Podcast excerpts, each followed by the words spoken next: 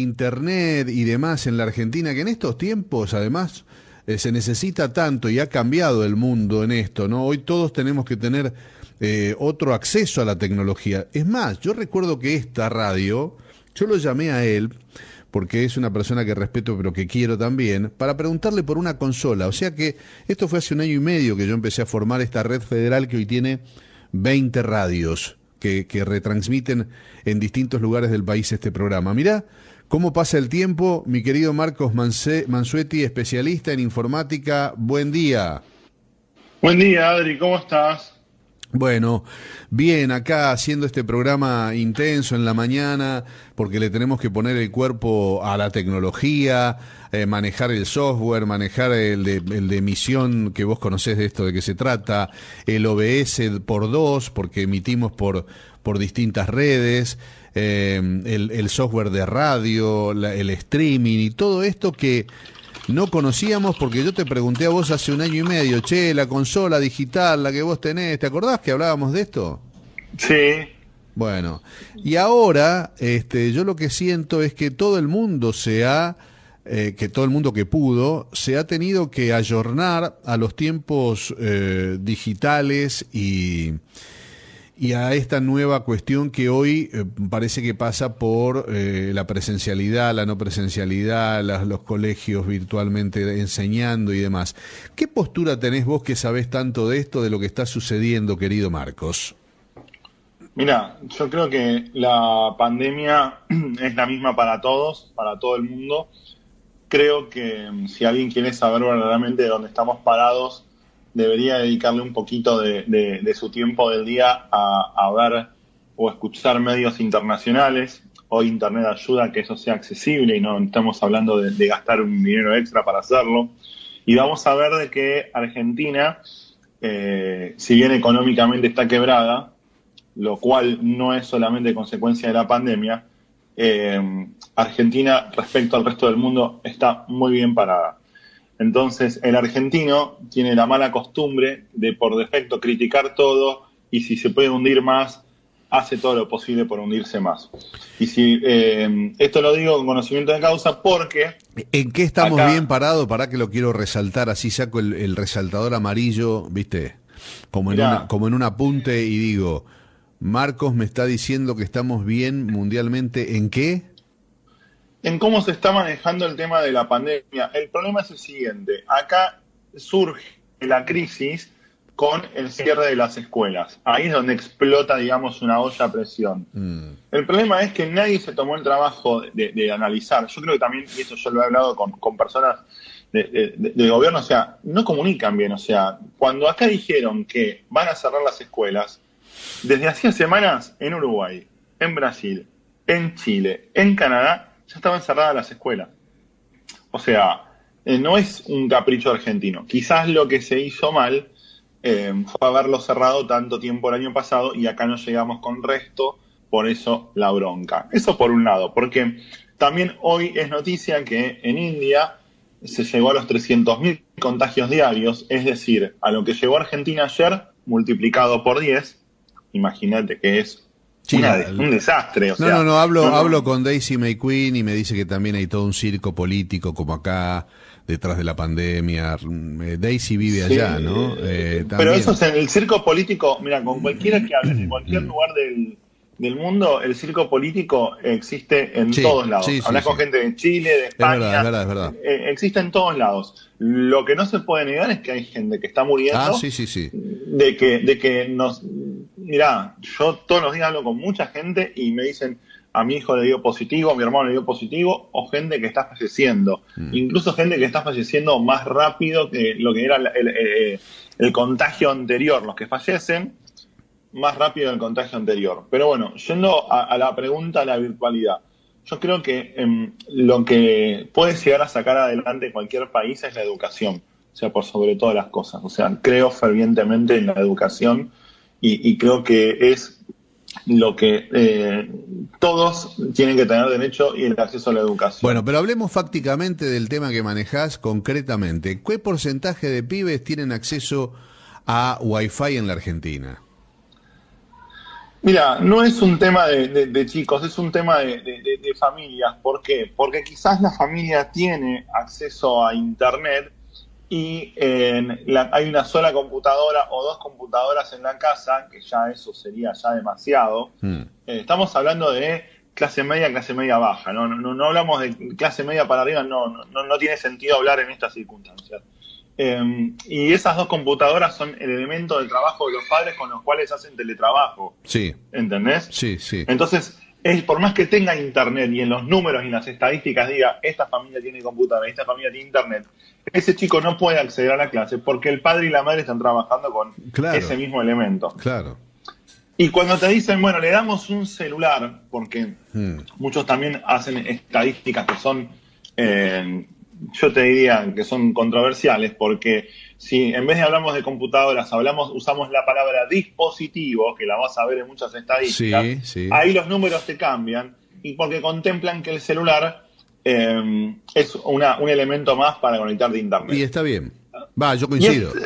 el tema, el tema, Adri, es que vos no podés, mira, vos no podés eh, aprender con un celular, o sea, vos podés entrar al Meet desde el celular, pero hay muchas cosas que no la ves. Es verdad, es verdad, también. es verdad. Y de hecho, el otro día tuve una reunión de padres virtual, donde una mamá decía, yo tengo mi computadora y la uso para trabajar.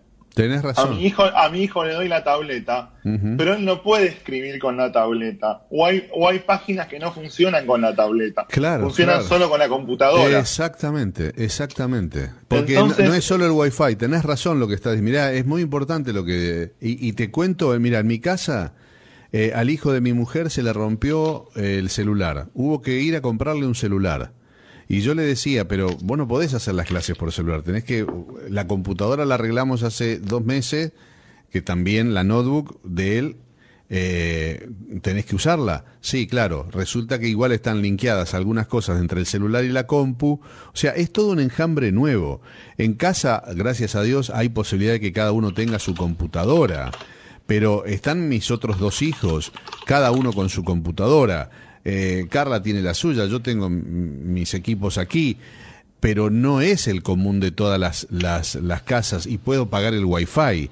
Ahora, en la Argentina, mi querido Marcos, hay una realidad fáctica eh, comprobada por los propios medidores eh, de pobreza de la Argentina y por UNICEF, que los pibes hasta los 14 años, el 60% son pobres en la Argentina. Es decir, que no tienen acceso a esto. Está bien. ¿Y cómo salís de la pobreza? Yo estoy convencido que salís de la pobreza con la educación. Sin duda. Con el esfuerzo y la educación. O sea, eh, obviamente es muy fácil decir esto con la panza llena, con un café detrás, pero Sí, pero yo no veo una política que digan, che, computadora para todos los pibes, eh, wifi libre para todos los pibes. No veo Ahí está, ¿eh? vamos, vamos con eso, vamos con ese punto tal cual. cuando sucedió en el 2011, 2012 la política de, de, conectar igualdad, que fue desmantelada en el 2015 por el gobierno de la gestión anterior. Sí. Eh, yo no me, cansé de escuchar críticas diciendo, no tienen para comer y le dan una computadora. Hmm. No sé si vos lo escuchaste, yo lo escuché hasta debajo de la almohada. Sí, pero yo no lo comparto. Es más, yo ya dije cuando me acuerdo cuando estábamos todavía en la radio de Pilar, le pedí al, intendente en su momento que este ahora está Chaval, antes estuvo, ay se me fue el nombre de la cabeza, bueno, no importa. Este digo, "Che, ponga un wifi libre para todos los pibes." Ponga hoy, no, bueno, pero no hay cloacas, no importa, pero hoy la prioridad es que estos pibes se eduquen y hoy la educación, yo sigo pienso como vos, ¿eh? Si, eh, yo fuese intendente si no, se huevo la gallina. Eh, ah, entonces como no tiene esto, no le doy lo otro, no le doy nada y que siga como está. Claro, claro, claro. La, la computadora, eh, si bien usada, o sea, obviamente puede cualquier programa puede tener fallas. Cuando me refiero a programa, me refiero a programa de, de distribución de computadoras. O sea, pero fue algo que eh, acompañó el plan Conectar Igualdad, acompañó de alguna manera lo que fue el plan Ceibal en Uruguay, que fue también lo mismo, con el objetivo de que cada chico del país tenga una computadora. Lástima que no llegó a todos, hay que reflotar eso y darle, pero con todo. Yo creo que lo más revolucionario, mira, de las pocas revoluciones que hay en el mundo, mi querido Marcos, y esta es una opinión, ¿no? A veces te tiro información y a veces opino. Eh, eh, creo que es el movimiento feminista, es lo más revolucionario del mundo en este momento, ¿no? a, nivel mundial. Y creo que una gran revolución se podría dar eh, de, un gran estadista en, la Argentina o en otros países en, vías de desarrollo, subdesarrollados, sería que digan eso. Wi-Fi y computadoras para todo el mundo, porque eso te interconecta automáticamente. Vos podés tener clases, educación, aprender idiomas, conectarte con el mundo. O sea, hoy para mí sería. Y algunos me dicen, no, che, pero acá no hay cloacas, los hospitales ¿Qué es lo más revolucionario hoy? Para mí es eso, porque las cloacas deberían haberlas hecho hace 50 años y no las hicieron. Bueno, hoy para mí esto es, urgente, yo coincido con vos. ¿eh? Eh, hoy yo creo que eh, incluso eh, los detractores de siempre en medio de la pandemia, hoy el gobierno empezase a, repartir eh, notebooks, también sería criticado. Sí, por supuesto, eh, bueno. Entonces, eh, dicen, ¿qué tiene que ver la notebook con la vacuna, con esto, con lo otro? No, señores, estamos hablando de educación que estoy convencido que es la única herramienta de democratización, de igualdad la educación, es un derecho universal y además la computadora porque si bien yo estoy convencido que los chicos tienen que tener caligrafía, mira lo que te estoy diciendo, Adrián. Caligrafía. Porque porque claro, porque hoy por más que sean un crack, vamos a otro extremo, vamos a, chicos de, familias que pueden, ¿no? Vos le decís escribir una oración, quizás en sexto o séptimo grado, y la letra es inentendible, por exceso de computadora también. Entonces tienen que buscarse eh, un equilibrio y tienen que saber usar una herramienta tecnológica, saber cómo funciona. Yo ahora estoy armando un, guion para hacer un video con una consultora de ciberseguridad internacional muy importante, justamente sobre todos cuidados para chicos y adolescentes en Internet.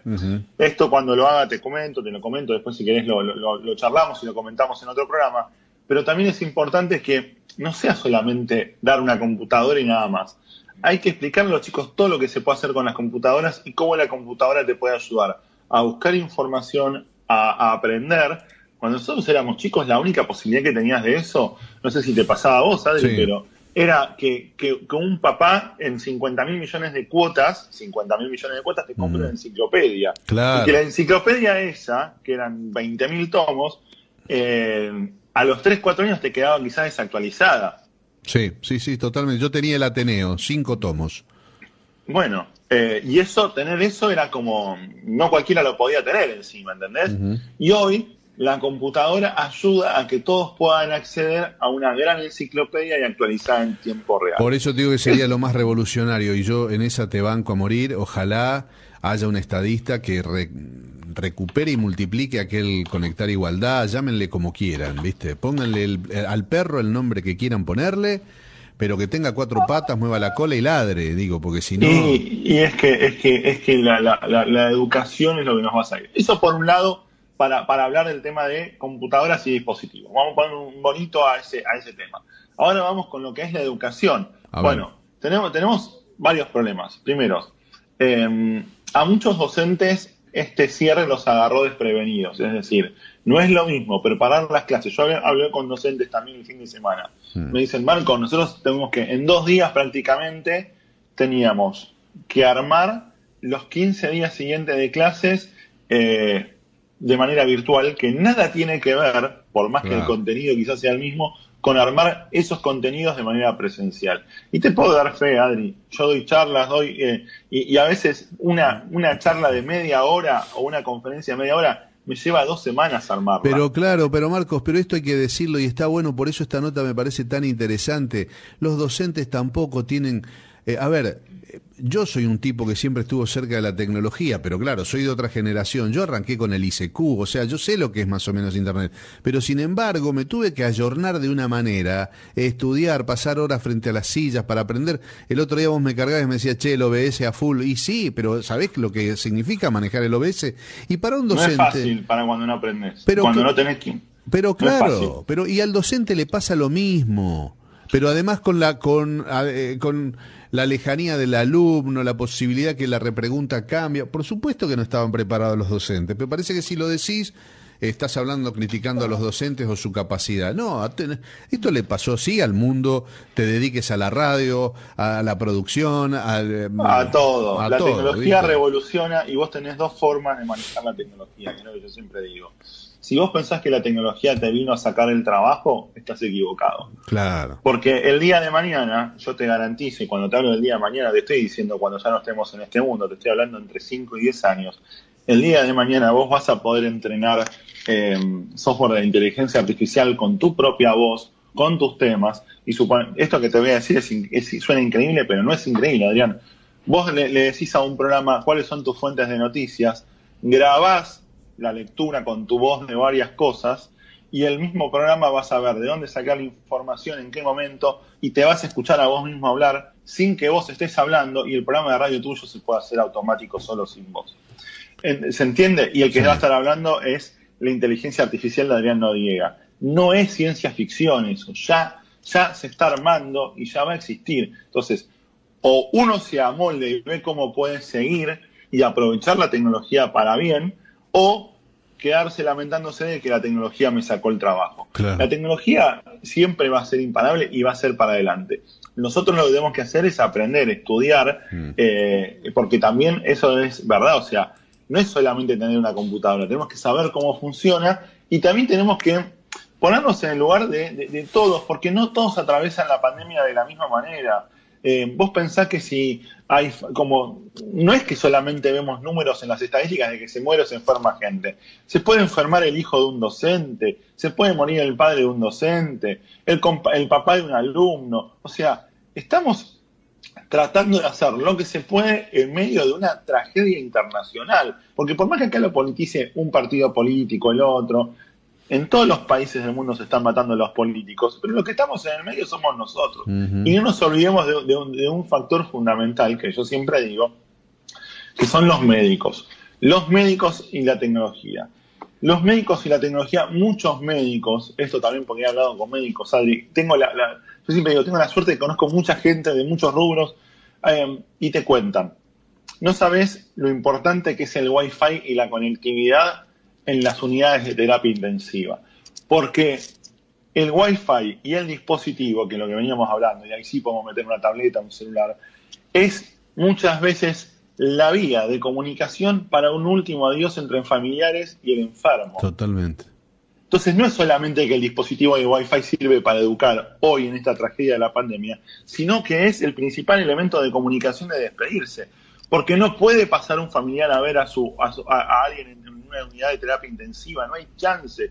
Y muchas veces ni siquiera los médicos. ¿Entendés? Y vos cuando termine esto, espero algún día. Y déjame déjame reforzar lo que estás diciendo, porque es muy importante, Marcos. Eh, perdóname que te interrumpa, pero ayer hablaba con Macaya Márquez, que recién nos dejó un saludo y demás. Y hablábamos eh, con Enrique de esto. Enrique tiene ochenta y pico de años, no sale. Y la familia lo ve a él por, eh, por estos sistemas, eh, por una videollamada, por lo que fuere. Y coincidíamos con Enrique que menos mal que existe esto, porque claro, no es lo mismo que un abrazo, pero es mucho mejor que nada. Entonces también, y lo escuchaba Jonathan Vial el otro día hablando de, de los últimos momentos con, con Mauro compartidos, eh, porque él muere súbitamente después a partir del debilitamiento de la COVID por un fallo cardíaco, pero hasta último momento él estaba eh, en conexión eh, vía este, virtual con los nietos y con su propio hijo. O sea, refuerzo todo esto que estás diciendo, ¿eh? Claro, eh, y, las familias necesitan también tener los dispositivos para comunicarse. O sea, acordate en el primer mes de pandemia, cuando empezó en, marzo del año pasado, o sea, las videollamadas fueron un boom. Y ahí uno de los temas que decía, bueno, una videollamada consume muchísimo más ancho de banda que una llamada. Y te pasa muchas veces que las redes en Argentina, en los lugares quizás menos concentrados, no están preparados para tanta cantidad de videollamadas mm. simultáneas. Y esto también lo tenés con los MIT de los colegios, con los MIT, con los Zooms. O sea, yo el otro día puse un, que lo hablamos antes de ayer a la noche, un tweet donde digo, acá sindicatos, gobiernos, docentes, escuelas, se pelean por colegio sí, colegio no. Y la educación hoy depende de, Google. Si Google el día de mañana le, baja la térmica al Google Meet, que es la plataforma que por lo general se usa en todos los colegios, acá por más que se sigan peleando, se acabaron las clases virtuales. Mm. Entonces, y nadie habla de eso. Entonces, hay que ser un poco más consciente. Yo creo que nadie puede juzgar a nadie porque son todas realidades diferentes dentro de esta pandemia, de la misma pandemia que nos toca a todos. Y creo que eh, el, argentino eh, no solo critica, sino que también no le gusta ver la realidad, cuando la realidad no es la más bonita. Está desde hace ya 15, 20 días diciendo los principales actores del rubro de la salud, guarda que esto está explotando y todo el mundo sigue como si nada. Yo antes de hacer la noche estaba en Palermo, Adrián, había ido a buscar a mi madre porque ayer la, vacunaban, le tocaban vacunar y yo te aseguro que estaba por Plaza Güemes, no sé si conoces por ahí, zona sí, Charcas, y el barbijo eh. estaba como adorno del brazo, nadie llevaba barbijo. Qué Dije, bueno, veo en una persona, eh, yo no puedo creer, entonces también otro problema del argentino es echarle la culpa al otro y a los políticos. Primero que se olvidan que los políticos están, te gusta o no, por el voto popular. Entonces, o sea, y aparte otra cosa, que yo no, no olvido, siempre digo esto, pero el día que te toca votar está el que, uy, me cortaron la venta del alcohol la noche anterior, uy, yo tenía un asado con algo y no voy a poder tener asado. Siempre, lo, lo, que más valioso que tenemos es el voto, y cuando hay que votar es un problema. Bueno, los políticos mm. están ahí. Pero acá las responsabilidades son individuales. Totalmente. ¿Sabes la, la, cantidad de fiestas clandestinas que hubo? Semana Santa viajó todo el mundo. Entonces, hoy son 15 días después de Semana Santa. Pregunte, ¿qué, nos estamos lamentando? ¿Tiene que venir al Estado a decirte no, no mm. viajes? Mm. No hay un sentido común de decir, yo me tengo que guardar porque eh, y está complicada la cosa.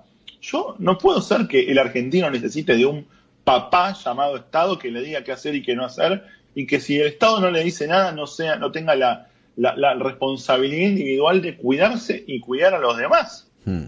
Yo a veces me pregunto, si este no fuese un año político, ¿qué pasaría, no? Porque los políticos también tienen que acomodar sus decisiones, que a veces son antipopulares, a esto, ¿no? Y a veces me pregunto, digo, ¿y si no tuviésemos tenido, no tendríais, no tuviésemos las elecciones? ¿Qué pasaría? ¿Habría medidas más fuertes? Tal vez sí, ¿no? Vaya uno a saber. Marcos, un placer charlar. Eh, seguiría charlando de muchas otras cosas, pero lo vamos a dividir este, y algunas inquietudes te las planteamos en los próximos días para este, no aburrir a la gente. Te Con todo gusto, Adri. Te mando un abrazo gigante, te agradezco, muy interesante todo lo que nos has eh, contado, nos has hecho pensar y nos has dado información como siempre, amigo, ¿eh? muy amable. Abrazo grande a todos ustedes y a tus oyentes. Gracias. Marcos Mansuetti, un especialista en informática, un amigo de la casa. En todo el país te acompañamos siempre, cada día en el aire de la radio. Contacto Noriega, la radio es nuestra vida. Contacto Noriega, otra forma de comunicarnos.